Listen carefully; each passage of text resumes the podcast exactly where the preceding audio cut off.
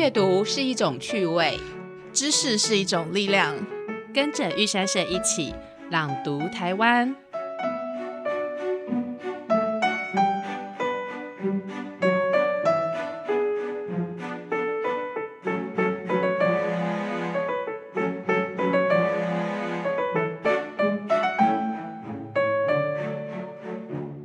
Hello，大家好，欢迎来到玉山社的朗读台湾 Podcast 频道，我是新月书房编辑之雅。今天呢，又很高兴来到节目，呃，跟大家分享一下我们一些出版品计划。那今天的节目比较特别，因为呢，我们邀请到了国家铁道博物馆筹备处两位非常优秀的。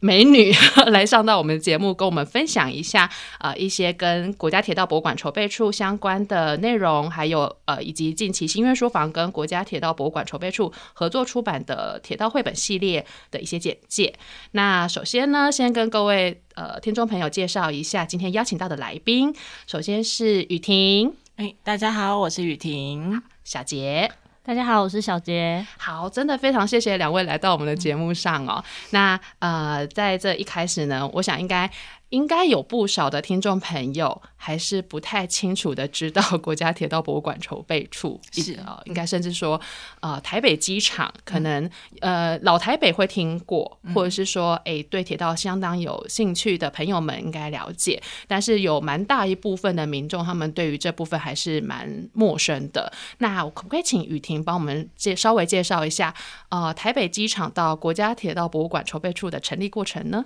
嗯啊，当然没问题。但在这之前，我想说，先跟大家说一下，就是每次讲到国家铁呃铁道博物馆筹备处，然后有些人可能就会想到现在北门的呃台博馆的北门馆。那其实我们是不一样的单位。那我们的位置呢是在呃之前的金华城的斜对面，也就是市民大道上。那它的前身是台北机场。那台北机场其实是一个大约从呃日治时代就已经有。呃，从原先是在北门馆，那后来就是搬迁这边的时候，然后它成为一个呃，当时东亚最大的一个维修呃制造呃火车的一个基地，这样子。对，那在这里面就是从了呃，除了一些定期的检查，那他也曾经打造过火车。那到后来就是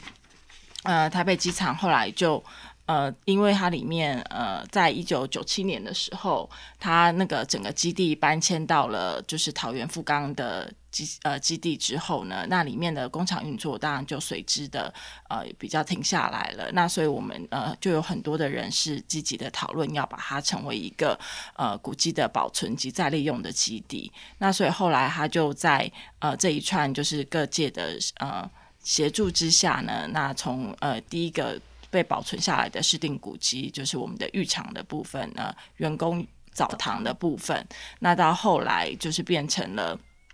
呃，就是在一百零八年的时候呢，就成立了筹备处，那积极的要将这个原先的基地打造成一个国家级的铁道博物馆。哦，原来是这样。那刚刚从雨婷的介绍里面，呃，有一些我比较好奇的地方，也想要请两位帮我们介绍一下哦。首先就是关于这个台北机场的设立，是在日本时代的时候，是呃由当时的日本政府所创设的，对吗？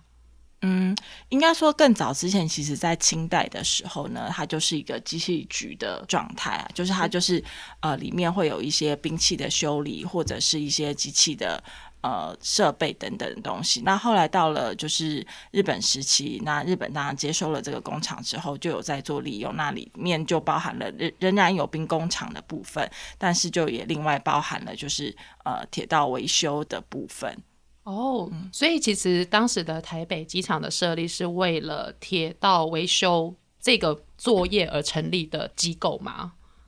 还是说它呃有没有基于什么样的呃？重要的原因，所以特地的去创设了这一个这个地方。嗯，其实就像刚刚有提到，它的前身其实是机器局，所以它其实就是呃有一些现代科技型的重型机器，那或者是兵工厂在里面。那所以它其实有点比较像是一个不到综合性，可是有容纳了几个不同类别的工厂在里面的一个基地。那火车是在应该是日领时期。应该是说，在清代的时候呢，就是所谓的洋务运动，所以就呃推动这些现代化的工业引进到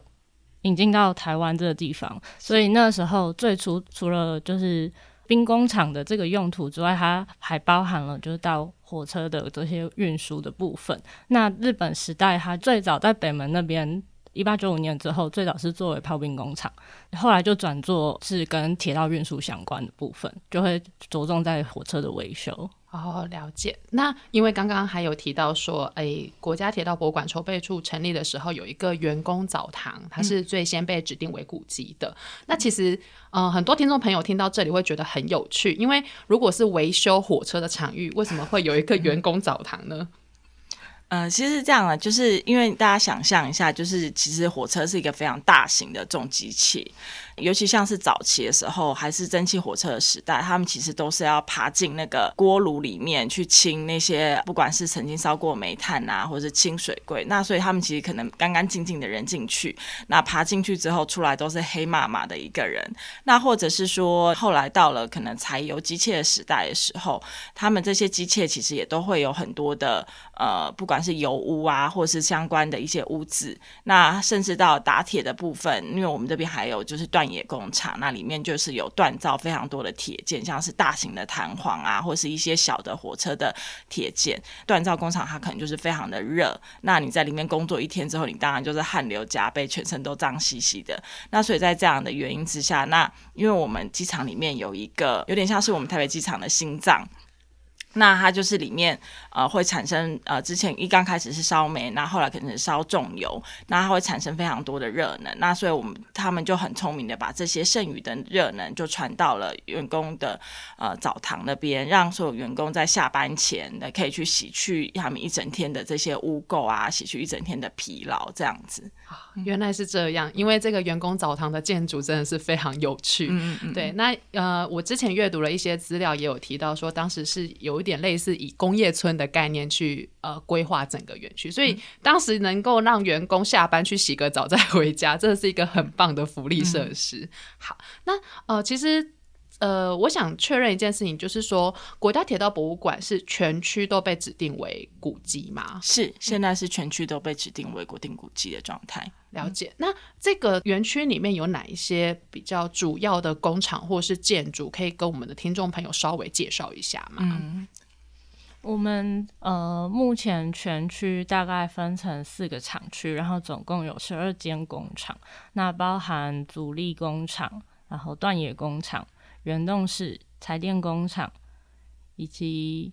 松山材料厂。对，那这这其实从呃整个工厂的功用来看，它其实就是从维修，然后一直到呃材料的准备都包含在内。大概是这样子，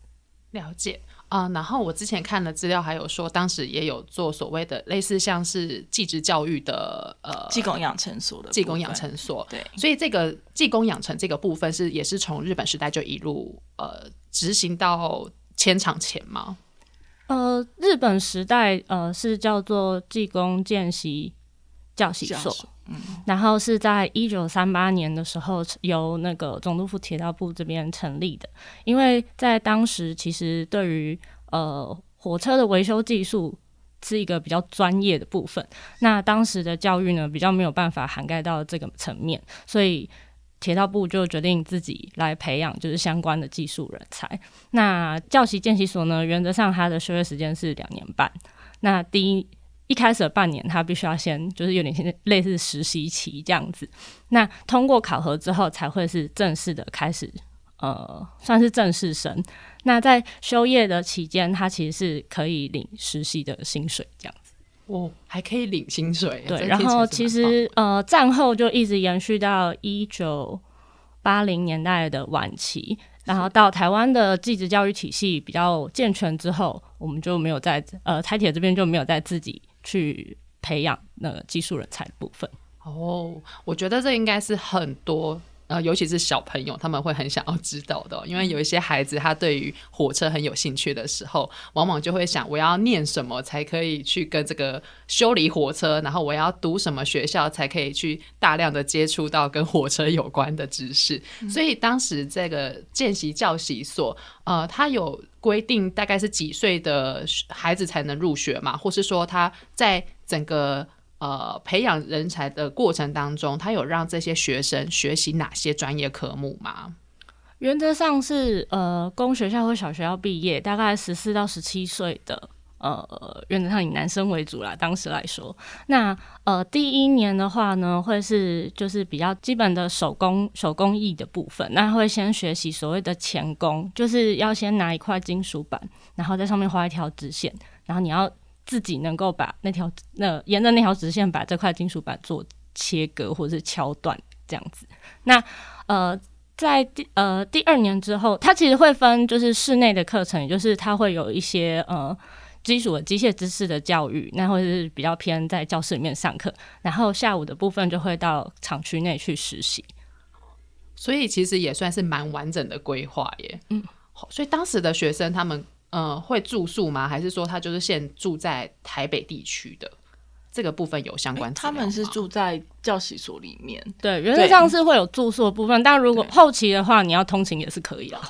就是早期日本时代，他们其实就是直接住宿在里面，然后他们包含了早上那种什么折棉被啊、整理宿舍啊，然后起来做早操啊、做运动，其实都包含在他们的生活里面。所以这个真的是很完整的一个配套措施，是是，而且他们就是因为都生活在一起，所以他们其实之间的就是感情，不管是同学跟同学之间，还是老师跟学生之间的那个关系，都非常的紧密。是，那所以目前筹备处在呃进行相关就是筹备作业的时候，当时有历经就是早期见习教习所时代的学生，现在都还健在吗？还是嗯？因为他从呃日本时代就已经成立了嘛，那所以当然有一些长辈们，就是耆老们是还都呃还在，但是也当然有一些人可能已经。呃，没有，就现在可能不在，但是也有一些人，甚至有一些学生可能是日籍的学生。那我们也曾经有做过访谈，就是有去日本访谈日籍的学生。对，那我们之前都有做一些就是口述历史的记录，就是希望趁这些长辈们都非常还健康还健在的时候，可以记录替我们记录下来当时他们上课的一些情景啊，上课的内容。所以我们那边其实有做了蛮多这方面资料的收集。嗯，这个真的是一个非常珍贵的相关资料，因为其实到近代这个时候，我们已经很难再去想象当时是怎么教导这些学生，然后他们培训成一个铁道人才。到现在，我们有一个比较完整的维修保养的规模，其实是很不容易的。好，那呃，回到最一开始，其实有提到说，呃，台北。机场的心脏是原动式，就是当时是那个锅炉燃烧蒸汽，以蒸汽作为动力来源。好，我记得场内好像有一个蛮大的蒸汽锤，是，所以那个蒸汽锤它也是属于古迹文物的一部分嘛？哦，当然，当然，对。那可以稍微跟我们介绍一下它的历史吗？或者是它有什么很特别的地方吗？嗯，其实锻冶工厂里面总共有三只蒸汽锤，然后呃，现在现存看起来呃。以机器上面的铭科来看，年代最早的是四分之一吨的这支蒸汽锤，然后它在上面呢可以看到一八八九年的字样。那呃，制造地是英国的格拉斯哥。对，那这支蒸汽锤呢，因为它的年代你可以看到，甚至是比台湾被割让给日本，就一八九五年还要早。那我们有推测说，它这这支蒸汽锤可能是在呃。我们松山这个呃台北机场建厂时间是一九三五年，也就是说，它可能是在建厂之初就已经被挪到我们厂区里面安置的，就是一开始建厂的时候它就在了。OK，所以它的任务是在断野的工作上吗？对对，了解。所以其实厂区内有非常多特殊的机具，或是设备，或是一些建筑的小细节，其实。呃非常的有趣，也非常的有历史价值。是呃，最近很流行的历史感的部分哦，所以它也是很值得呃台湾的民众进去参观时一一浏览的。那我可以稍微了解一下，就是说台北机场到迁场之前，他们是从蒸汽火车时代一路到电气时代，所有的火车都有维修过嘛？就是包含我们现在线上看得到的 EMU 八百或者是 PP 自强号，他们都有曾经在台北机场做过维相关维修吗？嗯，迁场的年份其实二零一三年，所以在那之后可能就没有办法有机会接触到。了解，所以当时迁场的原因是因为呃，不知道是因为什么样的呃，其实主要是因为业务扩张的关系啦，哦就是现现有的在松山的这个场地不够用。了解，对，所以就整个编制挪到了桃园杨梅富港这个地方。对。对哦，那除了台北机场之外，台湾有其他的机场，就是有类似的嗯其实其实台湾各地都有蛮多个机场，就例如高雄也有高雄机场，那他们其实现在也已经完成迁场的部分。嗯，对，那像东部花莲有花莲机场，所以其实应该说，其实呃呃这部分其实应该要问台铁的专家们会更清楚。不过其实应该说，他们厂区其实是有分成不同的等级，因为他们的维修是有分成，比如说一级、二级、三级、四级。那譬如说呃。呃，第一节维修可能是呃每年固定的一个回厂的，或每几个月就是会固定回厂的定期维修。那可是他们有一些机器，他们有规定固定的年限，比如说每五年、每十年要进行一次大修，所以会根据他们维修程度的不同而进入不同的厂区。那像以前台北机场的时代，台北机场就是负责大修的这个部分，就是它是可以从把整辆机器都拆解开来做进行整体的大型的维修、大型的检查。那所。呃，会有几个比较主要的工厂是负责这些大型的维修，所以就像之前的台北机场或高雄机场，然后跟华联机场是以他们就会负责比较完整的大型维修。那有些定期的维修，可能就是在车站附近的一些小型的呃机务段的机务段里面会进行。对，所以其实他们是有不同等级的差异的。哦，那所以其实台北机场是在这些大大小小机场里面，它是历史最悠久的一座吗？可以这么说吗？还是说，呃，因为我不太清楚他们之间的那个成立时期是不是都差不多，还是说台北机场是最先成立，然后后来才有这些呃大大小小的？是台北最是最先成立的，没有错。嗯 OK，好，这真的是非常有故事的一个地方哦。那所以呃，国家铁道博物馆筹备处成立之后，目前现阶段的筹备作业，可以跟我们的读者稍微分享一下吗？嗯那台北机场成为呃国家铁道博物馆这个历程，它其实是一个大型的公共建设计划。那目前这个是一个大约十年的计划。那目前我们已经走到大约是中间的程度，就大概五。五年的这时候，那呃，其实这个计划就包含了前期的，不管是古迹的调查，然后再利用的一些计划的呃，就是讨论，然后规划等等。那到现在这这这个阶段，其实大部分就是已经进行呃工程的部分。所以其实现在如果大家有机会来我们厂区进行导览的话，呃，是会看到蛮多厂房正在进行就是。古迹修缮的动作，就譬如说我们的彩电工厂，那或者是我们的断岩工厂，他们其实现在都正在进行维修的部分，或是我们的刚刚讲的澡堂的部分。那在呃维修进行到一个段落，就是我们会分阶段的去维修，我们不会一次把整个厂区都全部进行维修，因为它包含了很多，不管是一些我们保存的文物位置的挪移，或者是说，呃，我们还是希望让民众有机会可以到我们的厂区里面做一些呃参观导览的部分，所以我们的厂区会以一个分阶段实施施工的方式进行。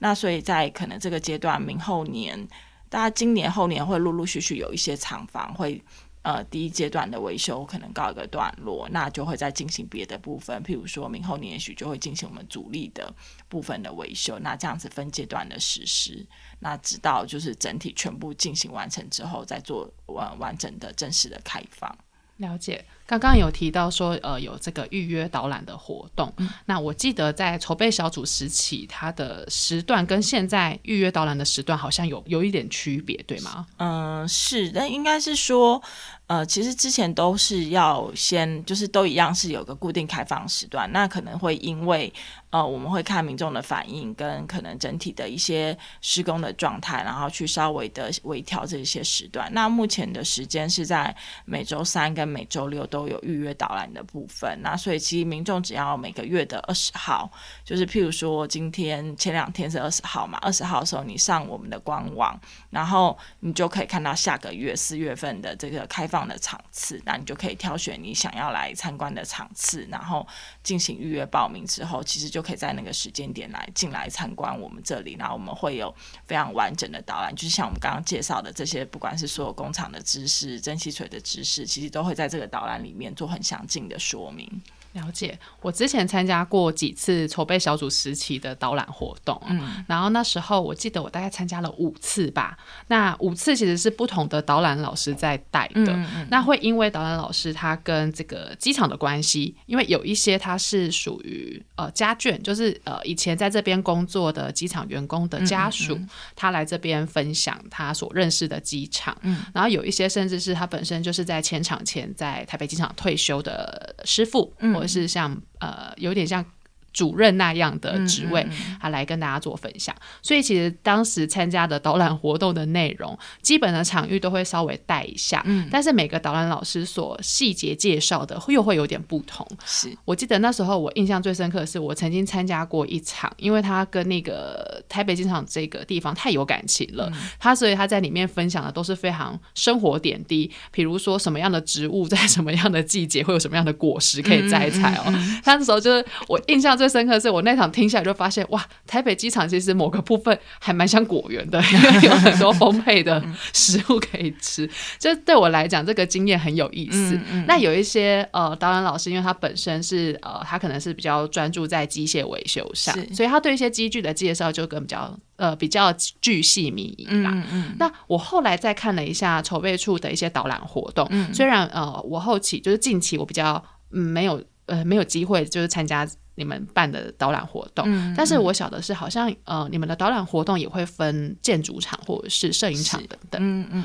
那所以这个部分在呃上网我在预约的时候也都看得到每一场导览的主题嘛。呃，基本上是看到我们的导览现在分成三个，那一个就是例行性的导览。那例行性导览基本上它比较像是一个通识的概念，就是它会比较呃告诉你每一栋建筑啊跟一些车辆的知识为主，所以它会比较通广泛的把所有的基本知识告诉呃来参访的民众。那另外一个呢是建筑专场的部分。那建筑专场部分，我们是由我们的林宗奎的呃同事他们亲自带导。那他的部分，因为他本身就是。研究建筑为主的，所以他会有比较多建筑方面的知识。那所以这个也是蛮受欢迎。只要你对古迹或建筑特别有兴趣的话，是很值得一听的。那另外一个还有一个是否一些比较是摄影迷或是铁道迷这一类的，就是呃，我们称之为摄影专场，就是基本上你来，我们不会特别跟你。讲太多的内容，我们是希望你有拥有充足的时间，然后你可以沉浸在拍摄各个角度的火车、各个角度的建筑、各个角度的光影。对，所以这是三个非常类型不同的导览。那所以每个月二十号的时候，大家可以上我们的官网看你到底你的需求是什么。如果你是第一次来，那我们可能很推荐你可以参加我们的例行导览，因为你可以一次拥有非常多基础的知识，对于北厂有一个基基本的了解。诶，可是如果你是古迹迷或建筑迷啊，建筑厂我们觉得当然是你不可以错失的一个场次。那你喜欢摄影，当然就是可以选摄影场，或者是诶，你已经来过几次北厂了，你希望好好记录北厂的这些画面，因为其实我们的建筑跟呃车辆真的非常的有特色。那在不同的光线下拍摄下来效果也不太相同。那所以你就可以把握这个机会去参加摄影场，所以可以根据自己的需求去做自由的选择。这听起来非常的丰富哦。建筑的部分，呃，稍微有一点呃印象，就是说大概比如说像太子楼啊或铆钉啊这些，真的是都很有特色的，就是工业建筑里面很有特色的部分。不过车辆我就更有兴趣了，因为据我所知，好像筹备处作业就是现在内容有呃蛮积极的在各地寻找退役的车辆。回来，然后重新做涂装跟修复，对吗？嗯嗯，那呃，可以大概跟听众朋友介绍一下，目前园区内有哪些车辆可以拍吗？简单介绍一下，有 EMU 一百，那就是初代的自强号，然后还有呃日本国铁的五八三系请台电车、请台列车，还有呃最有名的那个也。最为人熟知的蓝宝宝就是 D R 二一零零到二二二四零零系列，然后呃，今年二月进来的是呃初代的举光号，还有呃最近才刚回来的是观光号，这还在准备阶段。然后还有呃比较特别的是，就是关于柴电机车的部分，这是有 R 二十型，嗯。然后还有呃，过去曾经作为南回铁路的呃工程贵宾车的 Weekend 三把小布丁，哇，听起来是真的也是各式各样的车辆诶。那其实听众朋友应该。蛮多，就是可能对铁铁道有兴趣，但是不是那么熟悉铁道的朋友会想要了解，说像这些车辆是呃筹备处这边到各地去搜查吗？还是说会有谁来捐火车等等？就是怎么让这些车辆就是成为修复的对象，或是成为展示，或是呃进到馆进到对进到馆藏的这个部分？嗯，其实应该是说我们在。呃，把火车纳入馆场的时候，还是会有几个原则。第一个原则是，这个火车一定要跟我们北厂有点关系，就是譬如说，呃，这火车是北厂曾经做的，或者曾经在北厂修的，那我们会比较积极的去收这个车。那再来是这个车跟，呃，它可能有在呃我们这一个历史断代上面有非常重要的角色。那所以，譬如说五八三系，它可能虽然不是我们台湾的车，可是它代表是我们以前的呃青台青青台列车的样式，所以我们就会去收集它。那或者还有一些是预防性典藏，那这边就会比较积极的跟台铁做合作，就是有一些车，它车常常会面临太旧换新嘛，那可能太旧了，这些旧的车它就不会。呃，再出现了。那我们知道这批车即将要消失或不再会不再跑了之后，我们会去预防性的去去典藏几辆，让这个车型能够完整的被保存下来。那所以说，这个收车过程有的时候，嗯。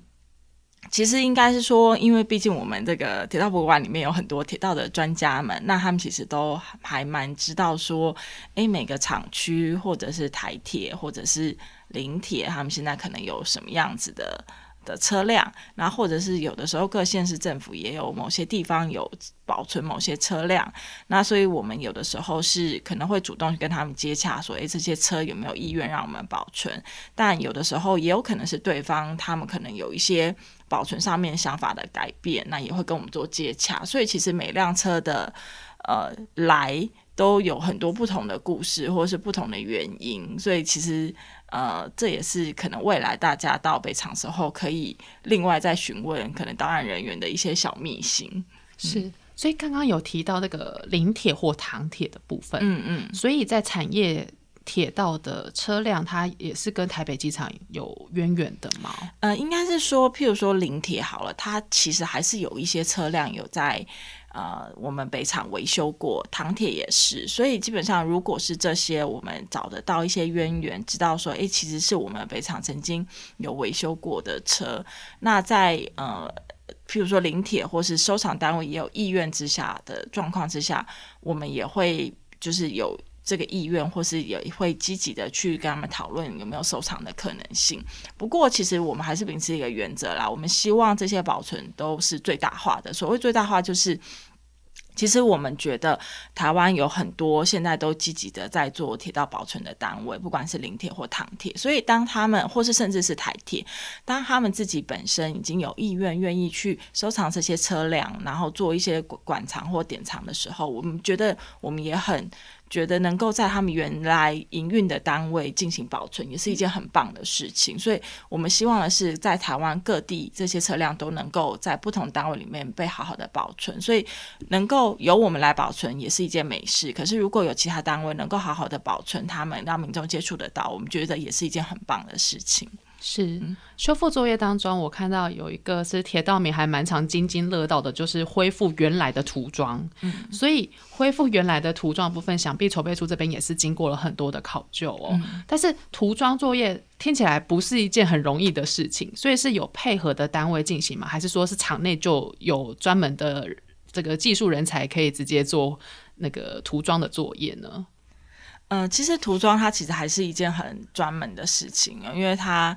呃，不管是漆料的调料加，或是它就是它那个工序其实蛮复杂的。如果譬如说是呃钢板好了，它可能要先去做除锈，做完除锈之后要上一些除锈的保护，上完除锈保护，它可能还要去做一些补土或什么。那补土也不能补得太厚，啊，补得太厚又会容易裂。就是它其实有一道一道一道工序，所以它其实是需要一些专业的单位去跟我们做配合的。那我们也有找到几个现在正在配合的。不错单位，所以其实就是会跟他们互相进行配合。那我们筹备处的人会比较积极的，应该是说在呃这个过程之中会去审慎的去观察，说呃以及检视这个工序是不是正确，然后这个工有没有做到位。因为譬如说除锈你没有除的足够，那其实你一旦把它封起来，它在里面又会继续锈，所以就是。那在这个过程中，我们会积极的，就是去检视它的施工是不是正确。那到后来，我觉得更斤斤计较会是在颜色这个部分，因为呃，其实因为台铁这个过程之中，他们有很多颜色的变化。那当我们想恢复到最初代涂装涂装的时候，我们可能要去考究很多的。呃，图片，或是要去找一些呃跟火车研究很相关的人去询问他们对颜色上面的一些记忆，然后去调出这些很特别的颜色。基本上那都不是你单一一桶油漆就可以拿到的颜色，它可能都是很仔细的去去调色之后，然后还要测试之后，然后才确定哎这颜色是对的，那才会进行涂装的部分。那甚至是。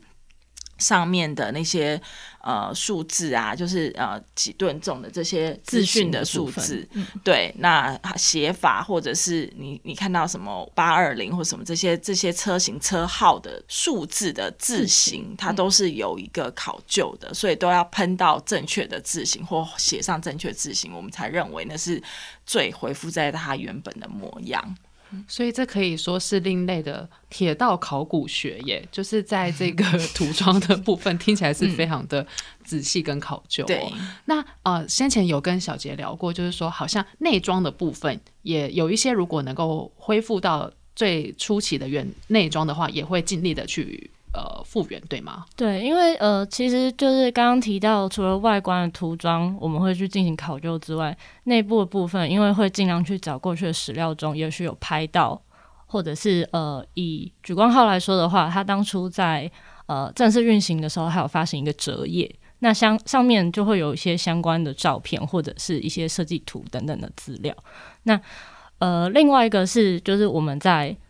正式的在进行，就是。呃，车辆的实际的检视的时候，其实可以就是从有的时候这真的是意外之喜啦，就是会从呃现场的某一些呃，比如说座椅的部分啊，发现它原来的布料的状况及颜色等等，那就会就呃综合以上的这些资讯，然后我们来进行复原，这样是。所以其实除了车辆的这个修复之外啊，哦。呃筹备处这边有其他的，比如说像铁道相关的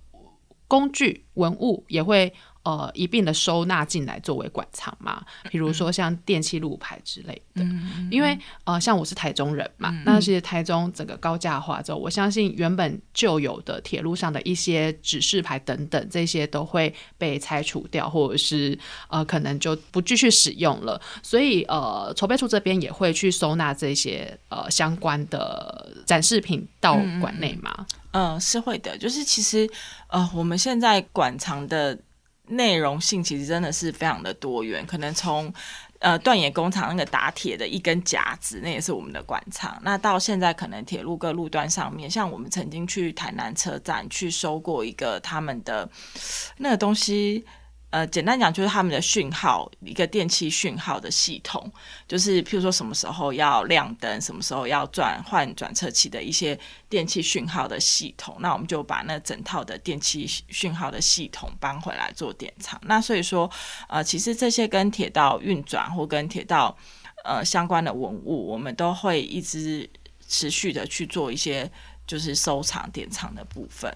了解，其实内容听起来真的非常的丰富哦。所以啊，我想方便问一下，就是说，像现在如果我要预约参观导览的话，它有年龄上的限制吗？嗯嗯，因为呃，目前就是全区其实都有大概四到六个工厂正在进行古迹修复。那呃，基于安全的考量了，我们是有规定，就是只有七岁以上的小朋友那可以申请。那七岁到十二岁以上的儿童呢，都需要。一位呃成年人陪伴，那才可以申请导览。了解，所以七岁以下的孩子可能要再等等了。呃，可以先来看绘本展啊。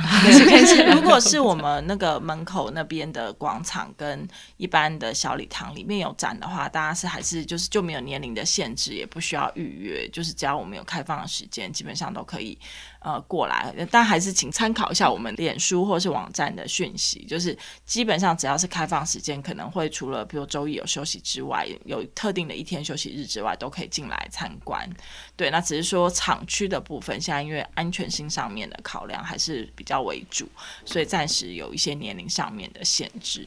了解，好的，那啊，很快的时间就过去了哦。在这一集里面呢，让许多的听众朋友了解一下，原来台湾有这么珍贵的，而且这么有趣的，呃，可以称之为工业遗产或是工业遗迹哦。所以我们也是非常的呃感谢筹备处为我们就是花了这么多的心血跟时间，这么努力的为台湾人收集呃。